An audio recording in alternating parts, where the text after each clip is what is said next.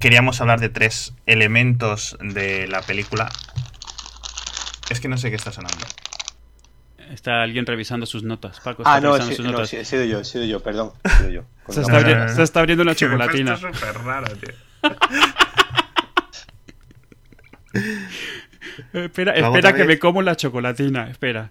No, no, no, ya está, ya está, ya está. No, no era consciente de que se estaba escuchando tanto.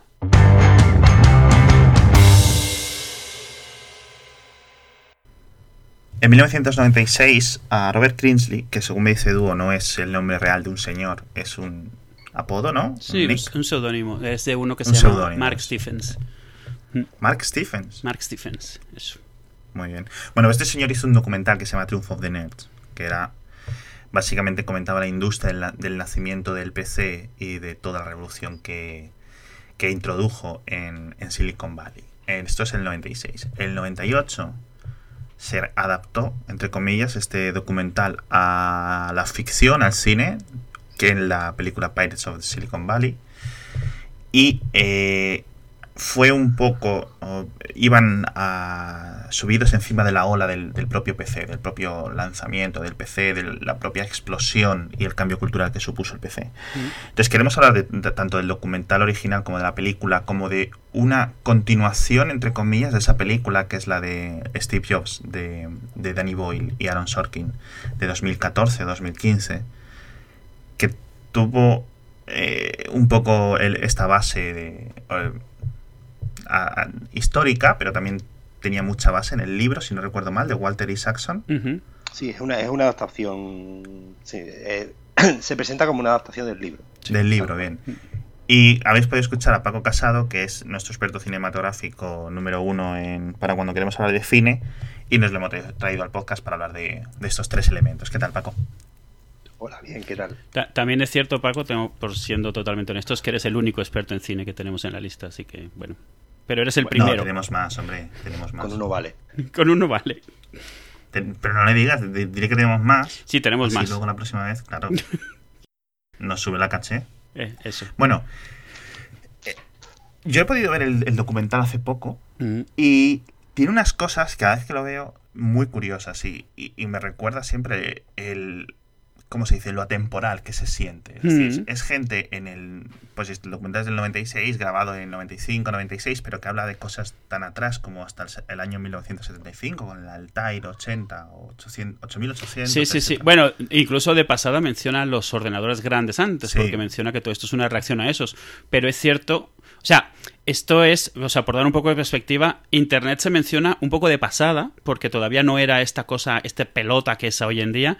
Móviles, ves un par de móviles en toda la película que son gigantescos, un StarTAC de esos ladrillote y todo esto. O sea, se siente, al margen de que se siente atemporal la película, la película además todavía regresa hacia atrás de su propia época. Entonces, claro, tú sientes que estás viendo, pues precisamente lo que es, un documental de hace 20 años de cosas de hace 40. Hmm.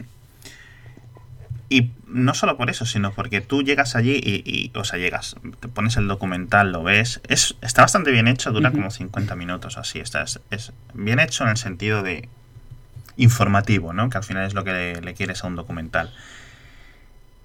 Pero hablan de cómo, sobre todo se centran mucho en, en dos partes, en, en lo que es el entorno basic que tira hacia Microsoft y tal, y luego entrevista a Bosnia, que entrevista, entrevista a Steve Jobs, entrevista a un montón de gente interesante, tiene acceso a un montón de gente que le da entrevistas muy y frases muy interesantes, ¿no? Pero el, el rollo este de que somos programadores o éramos programadores y estábamos allí, trabajamos 80 horas en oficinas con otro rollo estilo, otro rollo separado de la América corporativa, ¿vale? Por decirlo así, estábamos en plan, pues, nosotros estábamos aquí trabajando, a lo mejor estábamos dos días mm, programando de seguido, mm, no nos duchábamos, todo el día bebiendo Coca-Cola. De hecho, el documental se siente en cierto momento como un anuncio de Coca-Cola. Claro, es- es- eran otras épocas. La preocupación por el azúcar no, a lo mejor no era la de hoy. Y, Y- era uno de los refrescos sí. en esa época con más cafeína y azúcar, así que si te Sí. querías quedar despierto toda la noche tenías pocas opciones. Claro, y tú veías y ves la y de- enseñan, dice, mira nuestras papeleras y están papeleras gigantes llenas de latas de Mountain Dew y de Coca-Cola y es bastante asqueroso. Y hablan del olor corporal y no sé, o sea, es curioso que les debamos los sistemas operativos de escritorio modernos a esta, a esta gente, macho. Pero recuerdo haber leído o haber visto uno sobre Blizzard y era muy similar, tío. No sé si estoy recordándolo bien, pero juraría que era algo así. Pero bueno, el caso. ayuda a poner en perspectiva una historia de que en- empezaba como una década antes, que era como con el inicio de, de los ordenadores personales, que es un poco lo que queríamos hablar. De cómo hay dos ramas que evolucionaron hacia los ordenadores personales, una la que se convertiría en el PC, que es básicamente Microsoft con eh, un software o un, o un software sobre software sobre software, hasta que crean lo que es, hasta que llega la eclosión, que es un poco Windows 95. Y, y luego la rama de, de Apple, de Steve Jobs y de, y de Steve Wozniak. Y me hace mucha gracia, ¿sabes una cosa, Edu? El que empieza la primera escena del documental es Paul Allen, que era el dueño de los Portland, Oregon Portland Trail Blazers, que es un Sí, equipo sí. de la NBA, o al menos era, no sé si ha cambiado la franquicia, el lugar o donde sea. Y me hace gracia porque ahora mismo Steve Ballmer, otro de los tres Sí. fundadores de. Microsoft, es dueño de los. ah, ¿Cómo se dice? Los, Los, Ángeles los Clippers. ¿no? Los Clippers. ¿Qué, qué fascinación hay? O sea, ¿qué tienen los multimillonarios eh, del Silicon Valley con los equipos de la NBA? ¿Tú tienes alguna idea? o es que no No, a ver, yo creo que lo que pasa es que es una, es una liga mucho más cerrada, es mucho más, eh, es, es mucho más fácil comprar un equipo y controlarlo, no es, eh, está muy centrado en la zona, además, ellos son de allí todos y es mucho más, des- en, esa, en esa zona es mucho más básquetbol, en otras zonas de Estados Unidos es mucho más fútbol americano. O sea, yo creo simplemente que es que, dependiendo de quién seas, porque si te fijas, Steve, Jo- Steve eh, eh, Bill Gates, digo, nunca se compró un equipo de, de- de- de baloncesto. Yo creo que depende de, sí, bueno, depende de cómo haya sido tu infancia, a lo mejor esas cosas que siempre quieres hacer luego, en algún momento, pues tú llevar uno de esos y decidir cómo es uno de esos. Sí, yo creo que eso, y eso es lo que iba, que va un poco en plan, mira, tenemos tantísimo dinero y este es mi sueño de pequeño, siempre he Mm. querido, ¿no? Si el chico suburbano que, pues si yo tuviera mi equipo de baloncesto, fichaba a tal y a Pascual, ¿no? Pues un poco... Y las cifras astronómicas de, de dinero que movían esta gente era lo, que- una de las cosas que más me fascinan. Y el hecho de que todo el mundo... El, el espíritu que yo le cojo al documental es que mm, todo el mundo es un fracasado si no tiene sus varios cientos de millones en ese entorno del Silicon Valley, del post-Intel y pre-Google, ¿vale? Vamos a, a establecer esa, ese segmento, ¿no? Yo, tú has estado allí, ¿no? Por esa zona, por Sí, sí, Silicon sí, Valley. sí, vamos, yo he ido a Apple Yo no. además y todo. Paco sí. tampoco, ¿no? No, no, yo no. Paco, tú, tú y yo hemos viajado poco, tío. No, no. Yo, yo, yo he viajado a la Meca, como le llamaban entre los maqueros en su época. Yo he ido al, al campus. Yo he visto dónde se sentaba Steve Jobs, ahí en la sala y eso. Sí. Bueno, Pues eh, eh, sí, yo fui a- al campus de Apple en el 2003 más o menos o algo así, que era cuando, cuando Apple estaba empezando a tener un resurgir por temas del iPod, pero todavía nada que ver con lo que es ahora, no había iPhone ni nada, ya había vuelto Jobs y, de hecho fui a una Macworld y nos dejaron entrar y, vi el campus, el que todavía es hoy el campus de Apple, pero le quedan tres días hasta que esté el nuevo y en el que llevan estando ahí, pues yo creo que a estas alturas unos 40 años o algo así. Y la verdad, era, era, era gracioso. Estaba yendo ahí y todo el grupo con el que íbamos, yo iba un poco como nunca había viajado allí, entonces para mí era todo nuevo. Pero íbamos con un grupo y el resto del grupo, o sea, era, estaba claro que estaban. Para ellos era esto, eso, como ir a la Meca, era como venerarlo. Era no a Apple ni a Jobs, sino el estar yendo a las empresas estas que crearon todo, todo este mundo, todo esta que hoy en día nos parece normal. De hecho, hoy la mayoría no conocen ni le interesa. Eso ya es historia antigua, o sea, lo que pasó hace 40 años y 30 años y todo esto. Y, y hay partes del documental donde van al, campus de Apple y eso, o sea, yo cuando lo vi, o sea, cuando, cuando fui era, voy aquí, que he visto esta escena, esta es la fachada, tengo una foto en el mismo sitio, tal, no sé qué, y estuvimos yendo a varios sitios. A mí algo que me pareció siempre muy sorprendente es eso, que Silicon Valley bueno, en general California, toda esa parte de San Francisco y eso, haya sido el, el- el hervidero de tantas de estas cosas. Y, y el documental, esa es una de las cosas que no aclara del todo. Más o menos te da a entender que, que hay un- hubo un montón de gente, sobre todo se men- menciona mucho hippies, mucho familia de hippies y, y de comunas que realmente estaban ya en California y que toda esta gente empezó a interesarse y prácticamente una de las cosas que te cuentan es cómo toda esta generación le quitó, digamos, el negocio de debajo de los pies a las empresas establecidas. Habla mucho de IBM, habla, habla de, cómo las empresas grandes se confiaron y llegó, llegaron estos y les quitaron todo. El documental está, está muy bien, son tres partes de 50 minutos, que ya lo habías mencionado, y, se enfoca la primera parte en la creación del ordenador personal, la segunda en lo que es eh, realmente la explosión de los ordenadores personales como los conocemos ahora y la lucha entre, entre Apple y, Microsoft, que realmente fue lo que dominó gran parte de los, de los mediados de los 80 y los 90. Y, ya la tercera parte es un poco más moderna, pero aún así apenas si toca cosas que reconocemos hoy. Y yo creo que está claro lo que pasó aquí. O sea, el documental yo lo recomiendo a cualquiera que le interese la historia de esto. Es gracioso ver esas, hoy en día son entre comillas leyendas, y ver ahí la historia darte cuenta que es un poco menos legendario, pero no menos interesante. Pero yo, yo me puedo imaginar, me parece muy claro, como alguien viendo ese documental, se puede imaginar que hay una historia emocionante que contar ahí. Hay un montón de cositas sueltas quedarían para una película cada uno, para una historia. Cuenta de la, de la ingeniería inversa de Compaq que le hizo a IBM para los chips para poder hacer clónicos de PC. Cuenta del viaje de, de Jobs a Xerox. Eh, y, bueno, eso también te da para otra. Te cuenta de la pelea que tenían Gates y Jobs. Entonces, el documental, al margen de que está, aún está entretenido aún con los años que tiene, lo ves ahora, y la forma de contar de este, pues yo creo que aguanta bastante bien los años. Se ve como si vieras un documental viejo, pero el tema es todavía interesante. Pero me parece, no sé si, si, si a vosotros os pasó lo mismo, pero era muy claro, la forma en la que lo estaban contando, era muy fácil sacar historias de ahí, sacar una historia, que creo que fue lo que hicieron luego en la película, en la película de Pirates of Silicon Valley. Cuando tú ves la película, puedes ver escenas tomadas casi tal cual del documental, no de lo que cuentan en el documental, no de lo que enseñan. Pero en el documental dicen, no, y estuvo esta vez que se hablaron fulanito y fulanito, y te lo ponen en la película, esa escena de ellos dos hablando y acordando cosas. Entonces, en ese sentido, mm. me parece que era que estaba muy claro y eso ayudó a que esa película de Pirates of Silicon Valley, aunque tiene algunas licencias creativas, tenga fama de ser de todas las películas que se han hecho de, de Steve Jobs y la única que se ha hecho realmente de Bill Gates, que sean relativamente fieles a lo que se sabe que pasó o a lo que se, se, entiende que pasó en esas épocas.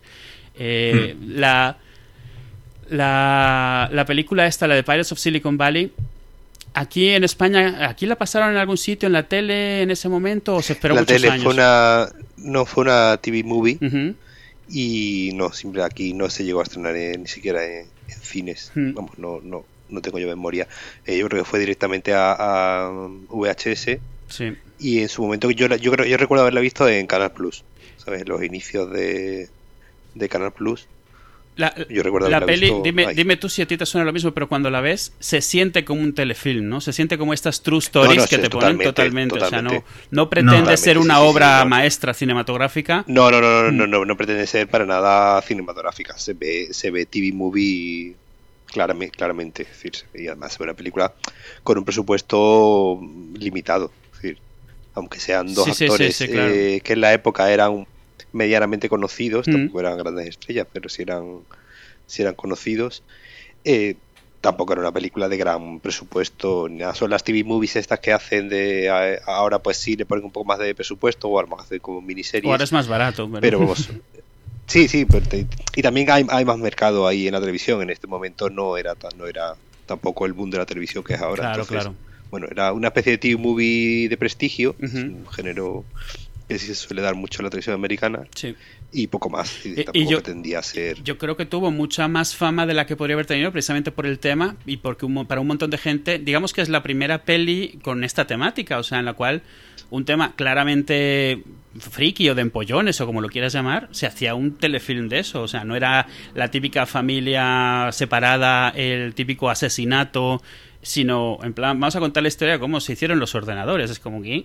Y, y la peli, si mal no recuerdo, siempre tuvo más o menos buena acogida. Eh, no es una peli. Sí, sí, la película siempre ha tenido. No, no, no, no está para nada defenestrada. Es mm. una película que, que tiene muy que tiene buena consideración teniendo en cuenta como hemos dicho lo que lo que lo que es hacia, hasta dónde quiere llegar pero sí, a mí lo, que me pasaba con el, con el documental, decir, que estos días lo he estado un poco revisando, es eh, para la gente a lo mejor así de nuestra edad, de tu edad, Edu, o, la, mía, eh, eh, Alex es más joven, eh, es que nosotros como consumidores hemos ido viviendo esa, mm. esa época. Mm. Es decir, hemos, hemos, yo el primer ordenador que tuve fue un Amstrad PC 1512, claro. Mm.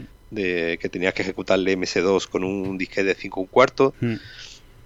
Y he ido viendo, pues, ya en el 97, un Windows 95, es decir, claro, He, ido, he, ido, evolucionando con la misma... Entonces, es curioso ver el documental mirándolo muchas veces desde un punto de vista personal, de ver que como eso ha ido, ido evolucionando y tú has sido en cierto modo testigo, ¿no? Privilegiado de, de esas cosas. Sí, sí, claro que sí. De alguna manera, yo, o sea, es como dices, yo recuerdo, recuerdo el Windows 1 y cómo todo el mundo se burlaba de él, el Windows 3, cómo todo el mundo dijo, uy, esto ya va en serio, el Windows 95, el evento mediático que fue, yo, me, yo me acuerdo todavía ahora, lo brutal que fue lo que invirtieron en eso. Los de Friends, tenían los de Friends, ¿no? sí, sí, era, era, era tremendo. O sea, no, gastar, no, no, o sea, gastaron lo indecible en la promoción de Windows 95, en parte porque traían muy mala fama todavía desde Windows 1, en parte porque todavía hoy en día Windows 95 es el cambio más grande que ha tenido Windows en su historia. O sea, el cambio entre Windows 3 y Windows 95 son años luz. Ni siquiera se le parece el de Mac a Mac OS 10. Es que es, eh, o sea, no tenía nada que ver uno con otro.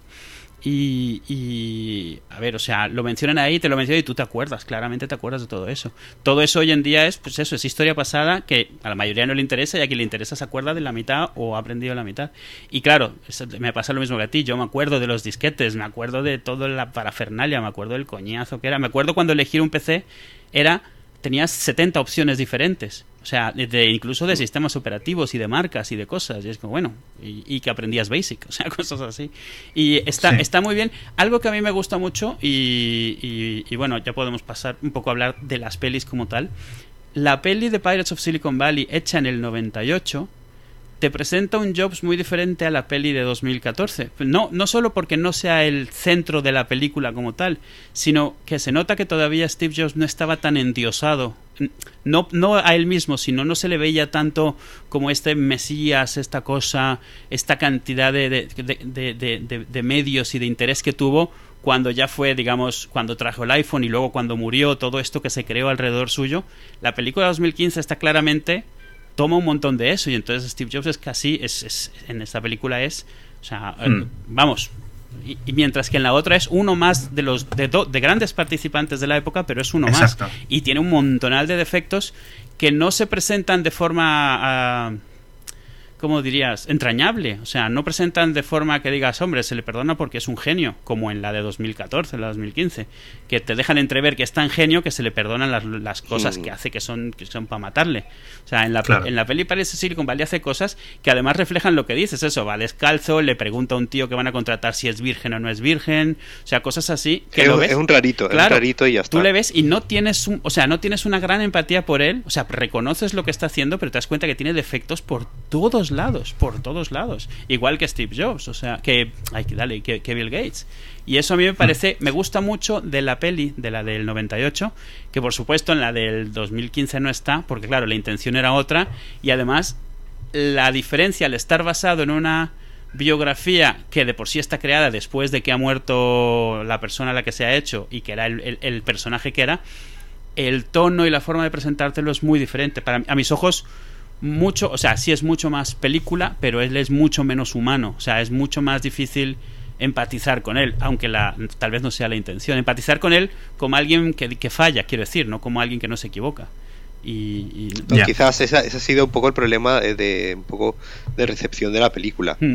que es un personaje antipático eh, desde el minuto uno hasta el final. Sí, sí. Entonces es muy difícil eh, vender y que el público salga, digamos, contento de ver una película de un personaje tan como te lo presenta. Es decir, que aunque, que aunque realmente eh, eh, lo justifica, esto que tú acabas de decir, ¿no? Esa idea de como lo, lo tratan en ciertos momentos incluso como si fuese un artista, lo, lo, lo, pone en el, en el teatro y lo pone como, eh, de hecho el trailer ya lo decía también, lo de como el director de orquesta, ¿no? Es decir, le da este estatus que tienen los artistas. Aquí es la, es la, primera vez que estamos viendo como a un señor empresario informático visionario tiene esta tiene este este biopic hecho de esta manera eh, eh, eh, justificándolo como diciendo oh, pero es un ser superior y nos tenemos que dar sus defectos claro. Porque al final lo que le ha dado al mundo es más de lo que el mal que haya podido hacer a su alrededor, ¿no? Claro, y, En cierto sentido, el, todo esto, dices de los artistas, en cierto sentido, los últimos 40, 50 años de Silicon Valley se sienten muy, a nivel histórico, muy similares al Renacimiento en, lo que es Florencia, Venecia, en el norte de Italia, ¿no? Es un cambio de, de la forma de pensar, de, digamos, de, de un área geográfica y de cómo un montón de casualidades históricas generan un cambio que se extiende al resto del mundo. Porque el mundo antes era Europa en una progresión más lenta y la propia naturaleza, la propia naturaleza de los cambios tecnológicos de este Silicon Valley nuevo, ¿no? De este post Hewlett Packard, post Intel, hasta Apple, Microsoft, etcétera, hace más rápida la expansión, pero eh, es muy similar, ¿no? Y, y, hablaba Edu también antes de, de, jugador, de, de, Steve Jobs como uno más en un tre, en, o sea, en una sopa, ¿no? De, uh -huh. de un montón de personalidades clave que no se les recuerda ni la mitad de la mitad de la mitad de la mitad mm. de lo que a Steve Jobs se le, se le recuerda y se le venera o lo, lo que sea. Y me, hace, me, me, ha hecho recordar una frase dúo de un eh, Jordi Pérez Colomé, que es un, es un, es un periodista español que di, hablaba una vez del renacimiento italiano y decía que incluso los segundos los actores de segunda división, o sea, incluso los artistas de, de, de, de serie B de renacimiento italiano, uh -huh. Eran tan buenos. Claro. Si ahora tienes que ir a Miguel Ángel o a Da Vinci, no, incluso los, los, ya te digo, los de menos importancia eran tan superiores a lo que había, digamos, en la península ibérica, a lo que había en Holanda, uh -huh, a lo uh -huh. que había en, en, Francia en ese momento. Y es un poco lo que pasa en Silicon Valley. Sí. O sea, la gente se acuerda de Caravaggio, la gente se acuerda de Steve Jobs, la gente se acuerda de Bill Gates, la, la gente se acuerda de, de Da Vinci, ¿vale? Pero detrás hay como 50, 100, 200 personas que tienen artículos en la Wikipedia de 1500, 2000, 3000 palabras, ¿sabes? Uh -huh. Y que nadie ha oído hablar de ellos. Pero aún así tienen un montón de material importante que, claro. que aportar, ¿no? Y, te, y, y, de hecho, el documental, tú estás viendo el documental y salen una cantidad de nombres que nunca escuchas mencionar. Y, y a ver, si, si tienes cierta cantidad de años, les recuerdas o recuerdas su producto. A lo mejor ya no recuerdas su nombre, solo sí. recuerdas su producto, que me pasó a mí en varios casos. Y te das cuenta de sí. que sin muchos de ellos nada de esto habría, pero ellos o no fueron los que se hicieron exitosos con eso o no fueron los sí. que se mantuvieron exitosos, porque en muchos casos es, en su momento fueron superstars, pero les, arrolla, les, les atropelló el cambio de tecnología claro. y hoy en día nadie se acuerda de ellos. No, el propio Steve Wozniak es como... Bueno, vale, sí. Okay. ¿Qué, ha hecho Steve, ¿Qué ha hecho Steve Wozniak desde, digamos, desde el 90, desde el año 2000, por ejemplo? Pues nada, estar ahí, ¿sabes? Vivir su vida, ir a conferencias y tal. Pero en cierto sentido, el propio creador del Altair le, le preguntan, ¿y tú por qué hiciste esto? Y era un, dice el primer microcomputer kit, que ni siquiera era un ordenador. Sí, sí, era sí, sí, era un kit, que un kit para sí. hacer ordenador. Y tenías que programarlo con, con switches. Mm. O sea, plic, plic, plic, plic. Y decían, y si te equivocas, cuando te, dice, tienes que poner, dice, un programa de 100 bytes, tenías que hacer 100 órdenes distintas subiendo y bajando diferentes switches. Mm. Y decían, y le preguntaban, ¿y si te equivocas? A mitad, ¿sabes? O, o si se va la luz. En el sí. 51, dice, nada, llorabas. Claro. Es que tenías que empezar de nuevo y es que no sabías que no es como. Y todas esas cosas que dicen, ¿y tú por qué lo hiciste? Y dice yo, pues porque me apetecía. Y ves todo que es tan casual, tan que podía haber sido es, es, tan es, esa pasión, es esa pasión sí. propia de, de sí. los artistas también. Exacto, justo. Y esa, es esa misma pasión, es hacer las cosas porque algo me está diciendo que la haga, sí. porque de aquí va a salir algo que muchas veces ni siquiera sé lo que va a salir. Efectivamente, Porque... al final el, el, artista, cuando hablamos de un artista, un, un, escultor o un pintor, él es un nerd. Sí, claro. ¿no? Es claro. un nerd del arte, es un nerd de, sus, sí. de, su, de, su, de su eso. Y como tal, tiene su subcultura y, y, y, sus círculos y sus subcírculos, ¿no? De gente y que hablan y que no sé qué, ¿sabes? Entonces, eh, porque al final un nerd es una persona con una obsesión, hmm. o una microobsesión, o una obsesión muy clara, o, o diferentes, ¿no? Pero al final es, es, un poco de lo que hablamos. Y decía, y cuando estaba la gente decía, ¿cómo puedes programar durante dos y tres días? Porque no es un trabajo, para ellos no era un trabajo. No, no. Para ellos era, exacto, sea, una obsesión, era como crear lo que dice Paco, como hacer arte, ¿no? Y en cierto modo, cuando yo programaba antes, es como se siente, ¿no? Y cuando Edu programa, uh -huh, etcétera. Uh -huh. es, es lo que sientes. Tú estás, tienes un lienzo en blanco y las posibilidades son infinitas. Simplemente los límites son tiempo, ¿no? Y recursos en cierto sentido. Sí, sí, sí, sí. Es muy Y, pero, y conocimientos, pero es de la misma manera que si quieres pintar ciertas cosas y no conoces las técnicas, pues tardas más y las tienes que aprender. Yo, yo siempre he sido un defensor de que la programación se debería considerar en buena parte un trabajo creativo. Depende del tipo de programación, pero mm, la programación que crea cosas desde cero es un poco un trabajo Sin creativo. ninguna duda. Eh, Sin ninguna duda. Y en este, en el documental algo que notas es, o sea, estamos hablando además de una época en la cual ser programador no estaba bien visto, no era normal, eras un rarito y eras un, o sea, separado social. O sea, porque si te dedicabas a eso, nadie No, normal se dedicaba a eso. Se nota. Se les ve, además se este les ve, claro. En el que la programación era una cosa y el documental lo expresa, lo expresa muy bien. El programar era una cosa de mujeres Mm, mm. que era así porque era algo desdeñable y es decir, como de secretarias, ¿vale? Es decir, las ponían ahí las pobres eh, a, a poner switches y tal, incluso y luego la, la primera creadora de un lenguaje de programación era mujer, la, la creadora de COBOL, que ahora no, no me sale el nombre Hopper. Mm.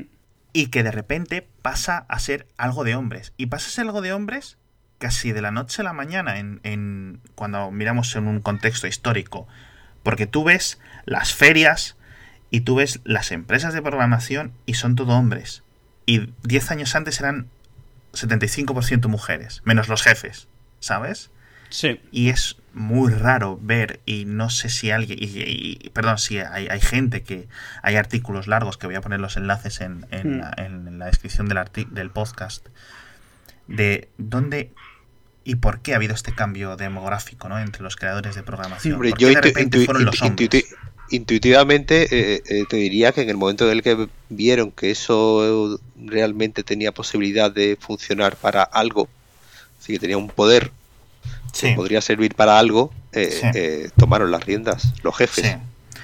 Sí, sí, por supuesto. Y, y Cuando dejó de ser una curiosidad y una Sí, extravagancia. cuando dejó de ser trabajo mecánico como escribir una carta o algo así, sino que empezó a ser que podía, que podía ser un negocio, pues sí. Claro.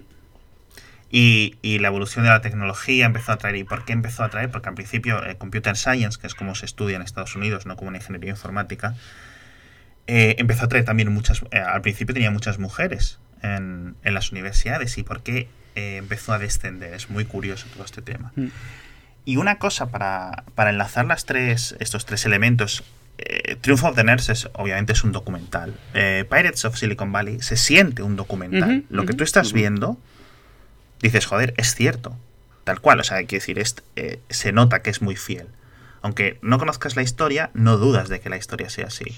Sin embargo, la Steve Jobs de, de, de Aaron Sorkin y de Danny Boyle, para mí se siente eh, revisionismo histórico. No sé si estáis de acuerdo conmigo. Es decir, no solo son las cosas en plan, bueno, este señor no tuvo esta discusión delante de su hija, que si era su hija, ¿no? Aquí en un camerino, justo antes del lanzamiento del Mac, ¿no? Mm. Y No, no, no tiene ese ánimo. La película no tiene, no tiene, etcétera. no, no Pero- tiene ese ánimo en ningún momento la película. Sí, sí, no. Claro. O sea, a mí te digo más como me parece a mí la película de Steve Jobs de, de Danny Boyle como Amadeus. ¿Vale? ¿Te acuerdas de la, La peli de Mozart, Amadeus, ya. la de Mozart? Que Sí. tú la estás Sí, viendo y aparte de tomar fechas clave y cosas generales, no pretenden Ujú. nada. O sea, y tú la ves y dices, esto obviamente no ha sido así. Esta cantidad de frases memorables y esta cantidad de casualidades, está claro que aquí hay más licencias que nada. La peli de Steve Jobs es como la de Amadeus en el sentido de que está como, como explicándote cómo trabaja un genio y tratando de enseñarte todas las los defectos que tiene, pero se los perdonas porque es un genio. La peli de Steve Jobs de 2015 no tiene un solo grano de verdad. O sea, en el sentido de que ninguno de esos diálogos sucedió así, ninguna de esas reuniones sucedió así, pero estamos, o sea, ni una. O sea, literalmente ni una. Está como creada a partir de he leído sobre este personaje, he leído sobre estos eventos importantes en su vida y de acuerdo a lo que he leído, pues me gustaría pensar que sucedieron así. Por eso él también la comparado con la de Amadeus. La de Amadeus no sabemos cómo pasaron las cosas en su vida, así que te la tienes que inventar totalmente, de acuerdo a las tres cosas que has escuchado de él. Y a mí me parece que la Jobs, al margen de si es buena o mala película y si es entretenida o no, cosa que no tiene nada que ver con su valor documental, como el, el problema que tiene es que al ser de una persona real, que hoy todavía está muy fresco en la memoria, yo ya he visto Sí. mucha gente que sí que la está diciendo, ¿y qué pasa cuando se peleó con Steve Wozniak porque lo de Apple II? Y yo, que eso no pasó, que no pasó nunca, nunca Claro. se peleó por lo de... Y eso es lo que me refiero con, con lo del revisionismo. Es decir, cuando tú haces una obra que, es, eh, que cala tanto en una sociedad que no conoce el, el trasfondo histórico real, y tú le presentas esto como un biopic, tú lo que haces es confundir a la gente o hacerle que la Yo- incluso aunque sea inconsciente. Yo, yo no creo que fuese la intención. Sí, pero la, peli- la, peli- la película, la película tiene un nombre. La película se llama The Steve Jobs. Sí. Es decir, la película Mm. de principio te está diciendo que te va a presentar al personaje. Es decir, una película Mm. de personaje, no es una película de historia. Es decir, no es una película que te diga te voy a narrar unos hechos, sino te voy a presentar a un personaje.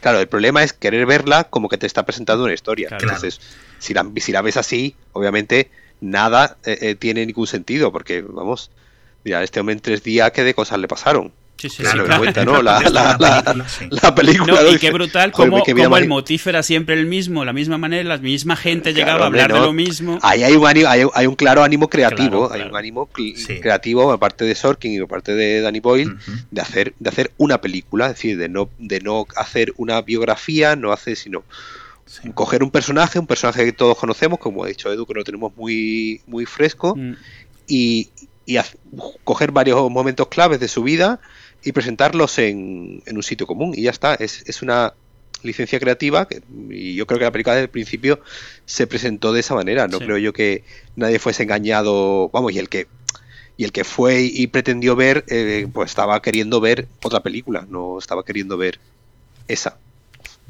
Yo creo que como película es buena película, que por cierto, esa es otra Como, cosa. como eh, drama, como, como historia, dices, ¿no? O sea, como, Sí. como una historia. Sí, como sí. entidad independiente, ¿no? Eh, yo la vi tarde, la vi como al año del estreno. Y claro, la vi en plan, ya la ves como recelado, porque todo el mundo te ha dicho que es una película tan mala o tan controvertida. Por esto que hablábamos, en plan, está tan desa- desapegada a la realidad, a lo que ocurrió, a la historia. Pero luego la ves y dices tú, ok, no es así, pero ya ha estado hora 45 minutos entretenido. ¿sabes? Y creo que eso es un eso es el, el buen hacer de, de Aaron Sorkin y Danny Boyle. Mm. Que por cierto, es eh, no es no se no se siente una película como muy de Aaron Sorkin, ¿verdad, Paco? Que, ¿O que no, estoy que sí. equivocado? Yo digo que no. Y no sé por qué es. Mm, mm, a mí me pareció de, de- decir eh, tú sabes que esta, esta película en principio la iba a dirigir eh, David Fincher no Sí, Eh, estuvo cierto. David Fincher pues vamos bastante un par de años metido en el, en el proyecto eh, Ujú. eh, pues sobre todo buscando al actor pues que bueno era un poco lo más lo más difícil al final David Fincher se, se fue porque bueno no no no parece ser que pidió mucho dinero y pidió Mm. demasiado control creativo y no Sony en ese momento que era la, la productora de la película no, no quería darle tanto control creativo. Eh, la película, la, la- le- So- eh, Sony le vendió el proyecto a Paramount, es decir, Aaron Sorkin se fue con Paramount al final y ahí cogieron a, a Danny Boyle. Danny Boyle, eh, eh, yo el problema que le veo es que, mm, que es un director que tiene, digamos, un estilo mutante, es decir, en unas películas es muy exagerado, en unas películas es muy calmado, en unas peli- tiene un entonces eh, eh, no me parece a mí cuando cuando cuando se anunció el fichaje de Danny Boyle no me parecía el director más adecuado quizás bueno porque era pues como digo un director así como muy exagerado y esta película quizás hubiese necesitado una realización un poco más pues no sé menos más ¿Tú hubieras preferido a. Fincher? Yo creo que sí, en mí, yo siempre es, O sea, es en como un- esa- es esas películas que, que tú dices, joder, ¿qué hubiese Fincher hecho Fincher? Fincher fue el de la red social, ¿no? Sí, Sí. Que también Fui- tiene unos problemas similares en el sentido de, eh, entre comillas, ah, revisionismo, es decir, la historia del príncipe de Facebook. cogemos claro, claro, no, no, tampoco. Cogemos la esencia, cogemos los, personajes, cogemos cuatro o cinco hechos un puntuales y hacemos un drama con eso. Mm, perfecto. Es decir, O y sea eso que yo en ese creo que también quedó, quedó claro y yo creo que por eso también el, eh, el Zuckerberg un poco no se la tomó mal del todo, que era el que salía peor parado. claro, ¿no? claro. Porque- y el propio Zuckerberg salió en el Saturday Night Live con el actor, ¿no? Que, Mm. Ah, sí, con Jesse que hacía de- Eisenberg, sí. Heisenberg. Sí, con Jesse Eisenberg. Esta- Estaba Jesse Eisenberg haciendo un monólogo y aparecía de repente Mark Zuckerberg y, y empezaba pues y era un poco por un cachondeo, ¿no? Que- de, que- de- de ver al, al- Que por colar, recordemos que en Noah World salió en vez de Steve Jobs, salió Noah Wiley haciendo de Steve Jobs. Noah Wiley también Hicieron el haciendo, mismo, sí. la misma gracieta. eh, porque- y, y Steve Jobs también se le veía bastante satisfecho con la película en su momento. Sí, sí, sí. Y entonces, bueno, Mark Zuckerberg tampoco se la tomó a mal, Claro. que le dejaba muy, muy mal parado. Y aquí pasa una cosa parecida. Aquí, aquí lo he dicho antes, eh, son personajes que, que tú dices, este hombre se ha dedicado a, a escribir un guion y a, Mm. y a documentarse, es un personaje tan sumamente antipático. mm, mm, Porque el, el- el Zuckerberg tampoco es, es presentado también como un personaje muy antipático y muy, Claro. muy asocial, ¿no? Muy, Sí. un- incluso un poco sociópata. Eh, eh, y, y tú qué le, qué le lleva, pues a lo mejor lo que estábamos hablando, de esta justificación. El problema que yo le veo a Danny Boyle es que es un director muy, muy exhibicionista, le Mm. gusta mucho eh, poner la cámara en sitios guays. Entonces, a veces está más pendiente a lo mejor del plano chulo que del eh, de, de la del historia actor, o del del actor, drama claro. de- o de la Ya. historia. Entonces, a mí eso es lo que me un poco me me, me disgustó, pero bueno, como digo, ya eso es un poco gusto Sí. Un- personal. Un poco como cuando abusan Eh, de los, efectos por ordenador en una escena o algo así. Y te empieza a desconectar de la historia. Sí. Eh, después también reconozco que me costaba mucho no ver a Michael Fassbender haciendo Steve Jobs. Claro.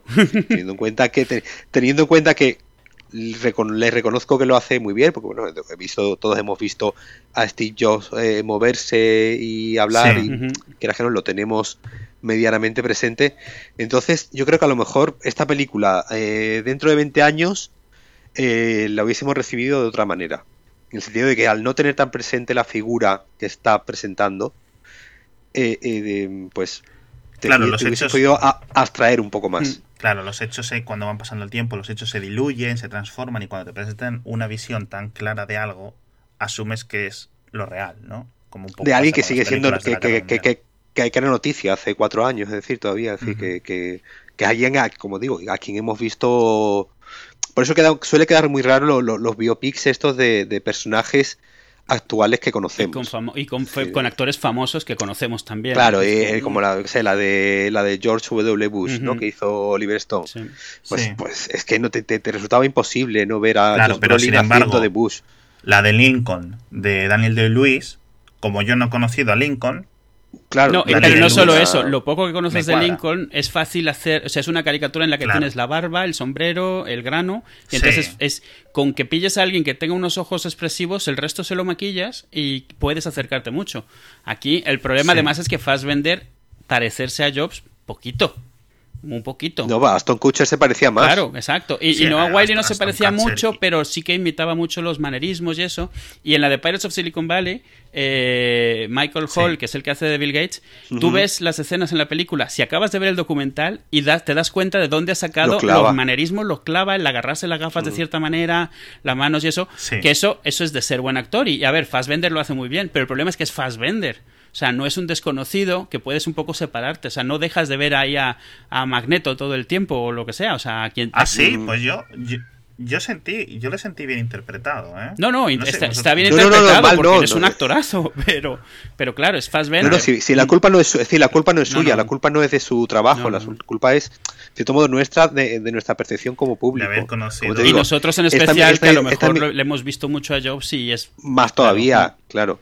Eh, mi madre, pues a lo mejor no tiene ninguna Referencia, referencia, claro. pero el público objetivo primordial de esta película, que era eh, que los nerds vayan a verla, eh, la- hablen bien de ella y a partir de ahí vaya el resto del público, porque mm, de otra manera no se podía, no, no se cumplió, porque bueno, pues se centró mucha gente más en el tema de la fidelidad o no al- Hmm. a los hechos que en sí a la fidelidad o no del personaje. También es, cier- también es cierto que venía de, la, de, de un drama que ya lleva dos o tres años ah, hirviendo en internet, que era que el libro de Walter Isaacson, que era como la última oportunidad y una oportunidad que el propio Steve Jobs había dado acceso total a este escritor y tal, y que la había cagado. Sí, es, la, es el, es el consenso este entre que, gente que le conoció, sí. Lo tengo aquí, que me lo regalaste tú, Eduardo, eh, y es en plan...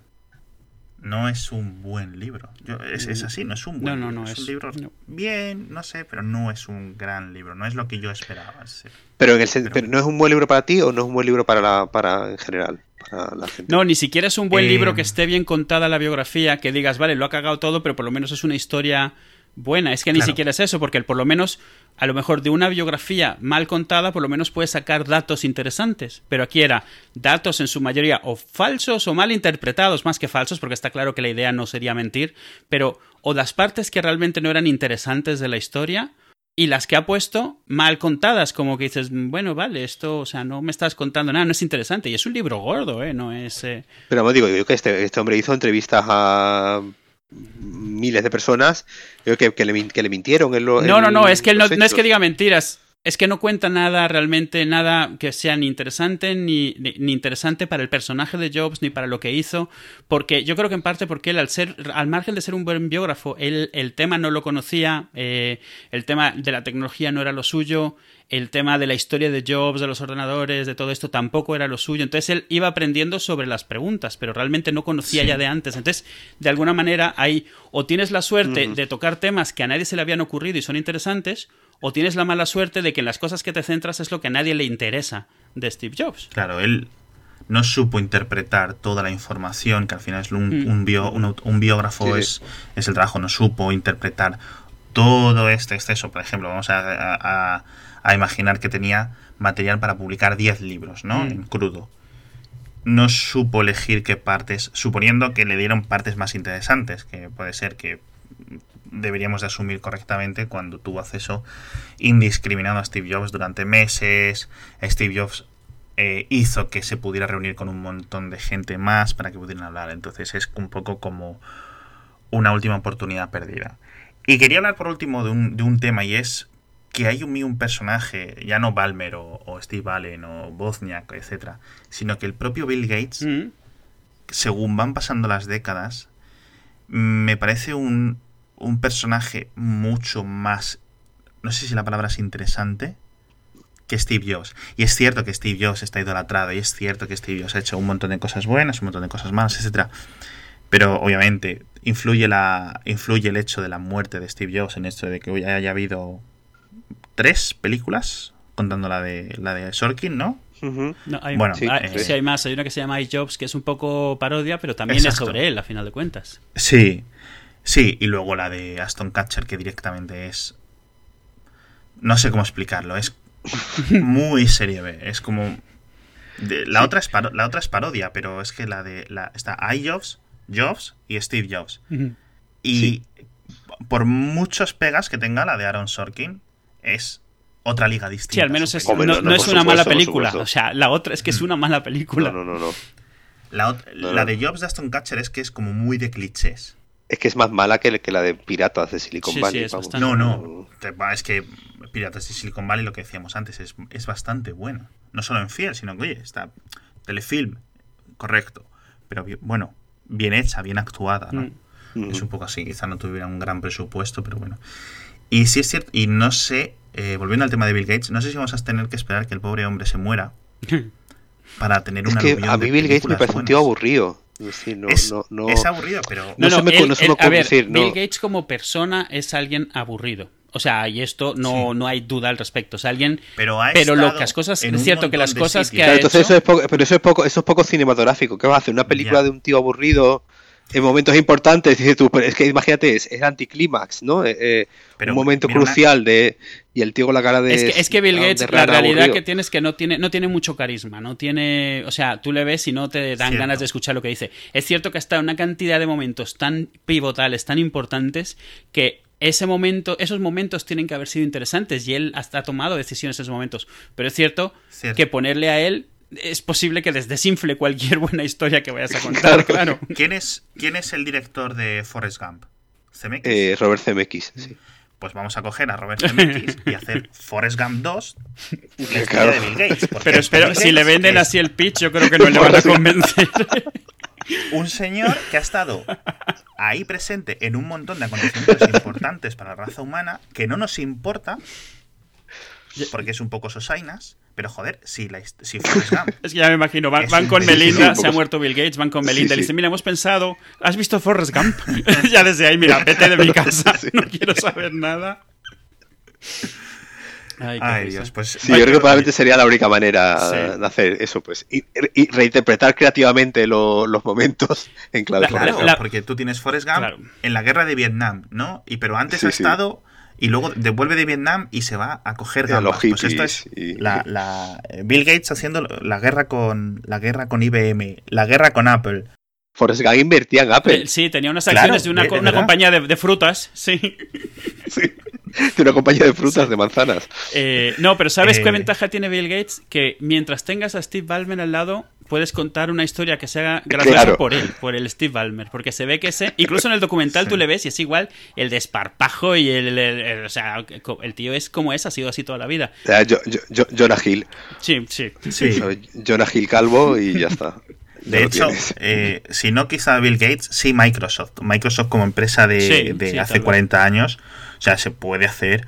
Sí, así es, a lo mejor sí, en plan Margin Call, ¿no? Hacer así un drama sobre una empresa. Sí, puede ser, o incluso no trilogía, eh, pero no, una pero serie, lo puedes hacer una serie la- como la de la de la historia esta de hace poco de, de ah ca- eh, Catch Fire. Catch, Catch and Fire. Sí. Catch, uh, halt, Halt and Catch Fire. Sí, que realmente es la historia de Compaq, de cómo Compaq, o sea, no, no con los nombres, pero de cómo Compaq se volvió lo que se volvió. Eso, Exacto. o hacer algo como Silicon Valley, como la serie, en plan todo de comedia, pero basado en cosas reales, porque todo lo que. Todo en lo que se está basando eso es en cosas reales actuales, digamos, en, en- en gente de ahora. Entonces, hombre. Y es una gran serie la de Halt and Catch Fire, Sí, sí. que si a alguien le interesa todo esto de la tecnología de los 80, el Silicon Valley, el cómo son, el, tema de los hackers, de Mm. horas y horas y, y de este tipo de obsesión, la tenéis que ver, pero sin ninguna falta. Y ese es, es un buen ejemplo. Lo menciona en el documental lo de Compaq. Compaq es la razón de que hoy exista un, mer- un mercado de clónicos y de PCs en general. Y de Compaq lo- hoy en día no sé, ya es una, es una, es una, pie de- una nota a pie de página en la historia actual. Sí, claro. Exacto. Mm. Y es que cualquier empresa realmente está a 2, 3, 4 años de con, el, con- con el ritmo y, y- y la velocidad de hoy en día. Mm. Están a 2, 3, 4 años de ser una nota. O sea, de que todos nos olvidemos porque vamos todos a otra cosa. Es decir, le ha pasado a Yahoo. ¿Por qué no le va a pasar a Microsoft? ¿Por qué incluso no le va a pasar a Apple? Sí, yo tengo aquí, ¿Sabes? tengo aquí un par de notas de los que se. O sea, a mí me, Ujú. me- me- me merecía mención especial, por ejemplo, mencionan a Dan, Dan Bricklin. Dan Bricklin es un tío que se inventó, un matemático, que se inventó una forma de calcular lo de las hojas de cálculo. O sea, en, en un pizarrón, Sí. en una pizarra. Y entonces le contó a un amigo programador, hicieron la primera hoja de cálculo electrónica.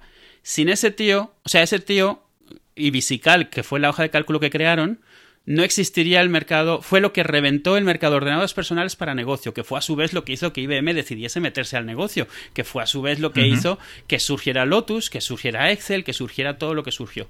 Sin que a ese tío se hubiera ocurrido eso, el Apple II probablemente hubiera sido el pelotazo que fue, porque fue realmente lo que hizo que se empezase a vender masivamente.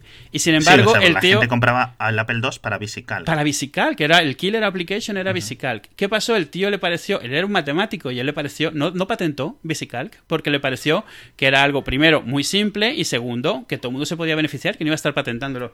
¿Qué pasó? A los tres años Lotus lo clonó para los PCs que salían en vez de para Apple II y va- o sea, al año les habían comprado y eliminado. Literalmente, ya no quedaba nada de Visicalc. Visicorp ya no existía. Hoy en día prácticamente nadie se acuerda que, existe, que existió. La gente joven ni siquiera se lo imagina.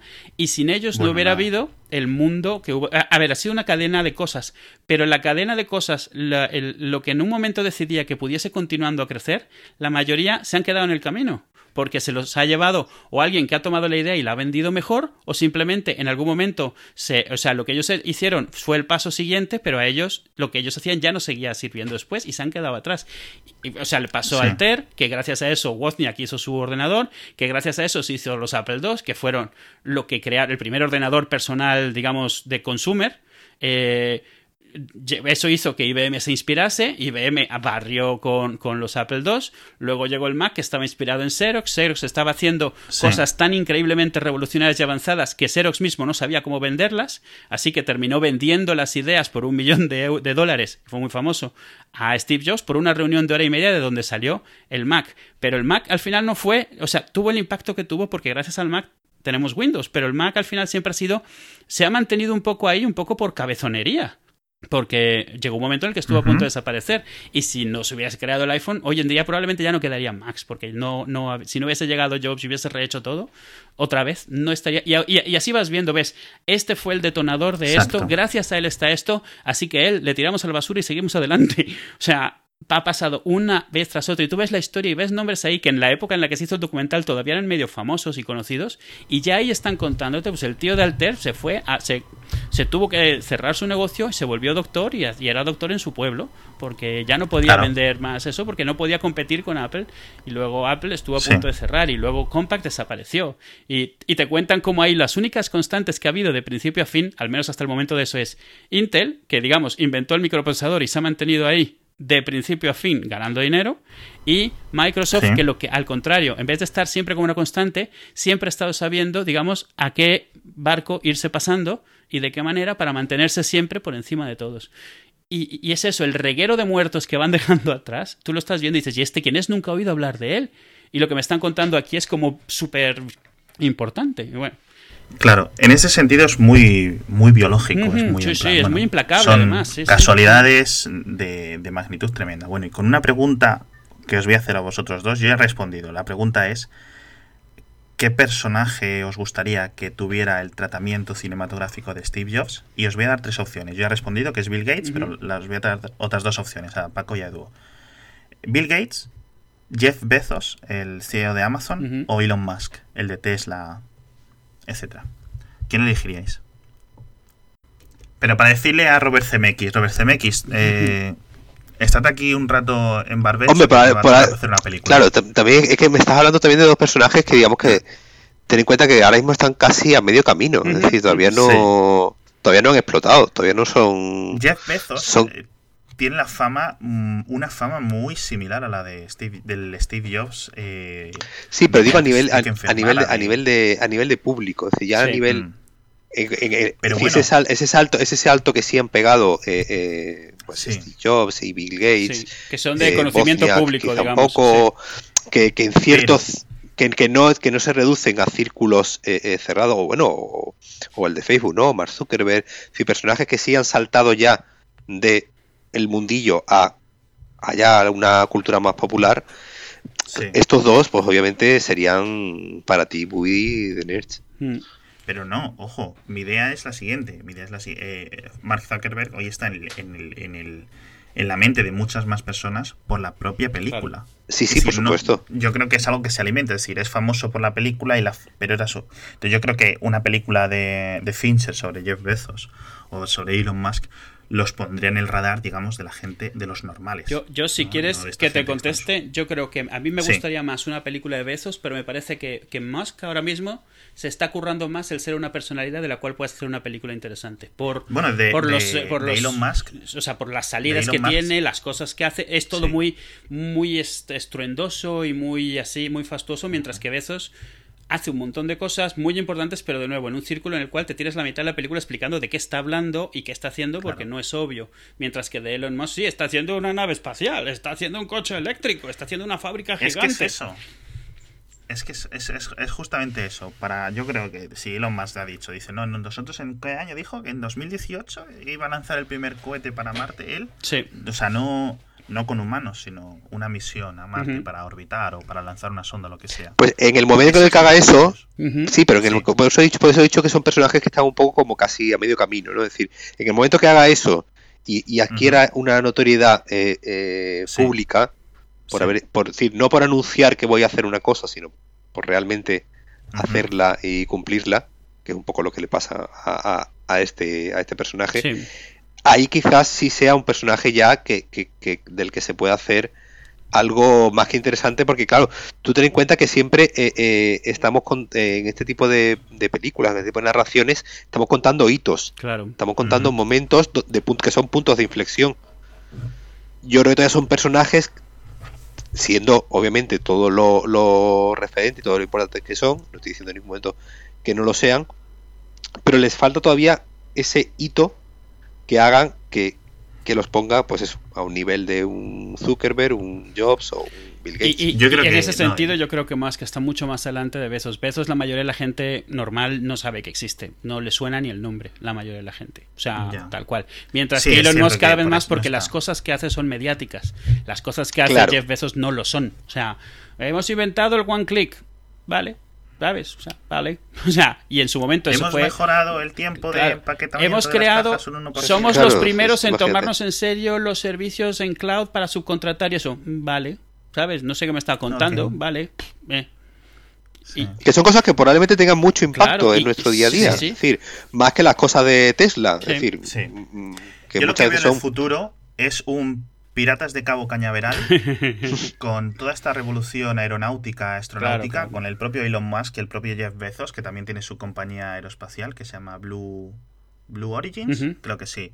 El otro con SpaceX y toda esta, esta pandilla de, de gente que es posible que tengamos la, la próxima revolución tecnológica por ese camino. Bueno, eh, Paco, muchas gracias por acompañarnos, hijo mío. A vosotros por contar conmigo. Hmm, Siempre contamos Bueno. Edu, siempre contamos con Paco. Sí. Adiós. Adiós. Adiós.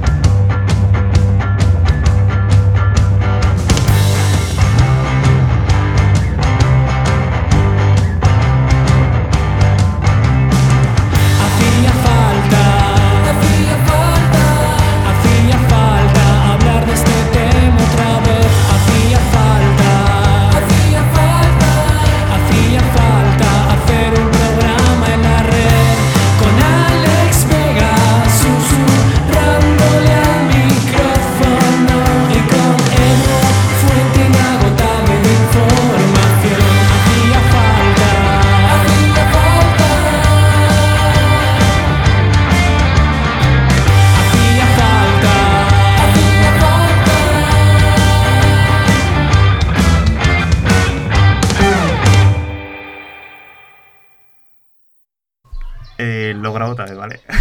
Vale, vale. Perdón. que son 20 segundos. ¿Qué suena? Suena un pájaro ahora. ¿No? No sé. Bueno, es igual, es igual. Dale, Mira, dale. Da igual. Es, es un podcast, ¿sabes? Hoy tenemos a Paco, que es eh, Paco Casado realmente. Paco Casado, tú cuando, cuando eras soltero también te llamabas así. Nunca, me- nunca me ha hecho nadie ese chiste. No, de verdad que no, seguro.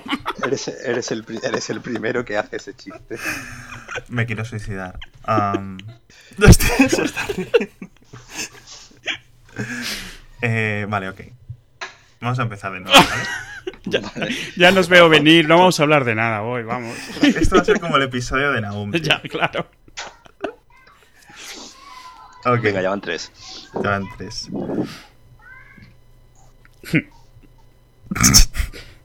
ok, deja. Cuando queremos hablar de cine y no tenemos ni puta idea de, de esto, cogemos y llamamos a Paco Casado, que es nuestro amigo experto solicitado de cinematografía y cinemáticas. Paco, ¿qué tal? ¿Qué tal, Alex? ¿Cómo estás? Yo perfecto, ¿y tú?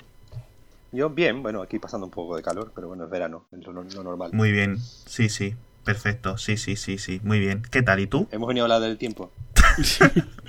No, es que como me preguntabas. Bueno, Edu, ¿qué tal? Yo, yo muy bien también, pasando aquí Tú luego esto lo cortas todo, ¿no, Edu? Yo- sí, claro, hombre.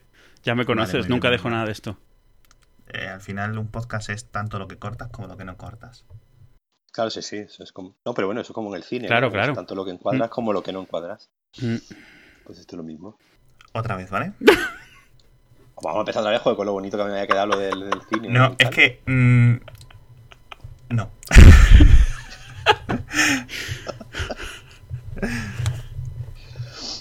Hoy queríamos hablar de el documental del Triumph of the Nerds de Crinsley, de Robert, Robert Crinsley, Edu. Sí, realmente es un seudónimo. Pero sí, Robert ¿Ah, sí? es como tú. Sí, es un seudónimo. Ostras, me acabo de enterar, ¿de verdad? Bueno, este señor hizo un documental en el 96, o realmente lo publicó en el 96, que se llama Triumph of the Nerds, como decíamos. Y vamos a hablar de tanto del documental como de la película que adapta el documental, en cierto sentido. Sí, lo dijeron en su momento, sí. Y como cuando queremos hablar de cine y se nos viene un poco arriba el tema, eh, sacamos, ¿no? Cogemos el teléfono, lo abrimos, la concha del teléfono y, y llamamos a Paco Casado. Paco, ¿qué tal? ¿Qué tal, Alex? ¿Cómo estás? Pero ¿por qué no respondes al qué tal? ¿Por qué dices qué tal? ¿Que eres gallego? Yo creí que eras de Málaga, tío. ¿Qué tal? No, No se sé, es responde una con qué forma tal, de... con qué tal. ¿Qué tal? Se responde ¿Qué tal? bien. Pues, ¿Qué tal? Bien, bien. Pues, es una manera de empezar la conversación. ¿no? Dios Que el público oiga mi voz. me quiero tú- morir. ¿Cómo quieres que te, que te salude? ¿Qué tal? Bien. No, ¿qué tal? ¿Qué tal? Ah que, te- ah, que tengo que decir bien. Ah, ¿qué tal? no, bien. o bien o mal, como estés, pero ¿qué tal? No se responde con ¿qué tal? No, hombre, me- en fin, no me voy a a contar mi vida ahora tampoco. De... Por eso. Joder, dormí muy mal. Dios mío. Bien, bien, ¿qué tal? Me bien. quiero morir. Bien, pues, Me quiero morir. Ok. Son las 8 y 20. ¿De, de verdad vas a decir que otra vez? No. Hombre, que no. Joder. venga, ahora voy a responder ¿qué tal? Bien. No, por favor. Lo que no es no te voy a presentar. Estoy por ir al microondas y ponerlo en tres segundos, simplemente para que enviarte una foto, nada más que para que te pongas más nervioso. vale. am, si alguien quiere iniciar que no sea yo, perfecto. ¿eh? Yo, yo inicio, yo inicio. Vale, ok, ok. Mucho reírse, pero poco. vale. am, ¿Sí? ¿No? ¿Sí? Sí, voy yo. Voy Ah, yo. pues dale, un dale. segundo, por Dale, favor. Que me componga. ¿Qué tal, Alex? Triumph of the Nerd. Joder, Eduardo, me cago en Cristo bendito redentor. Estoy entrando en un lugar feliz, a ver si así.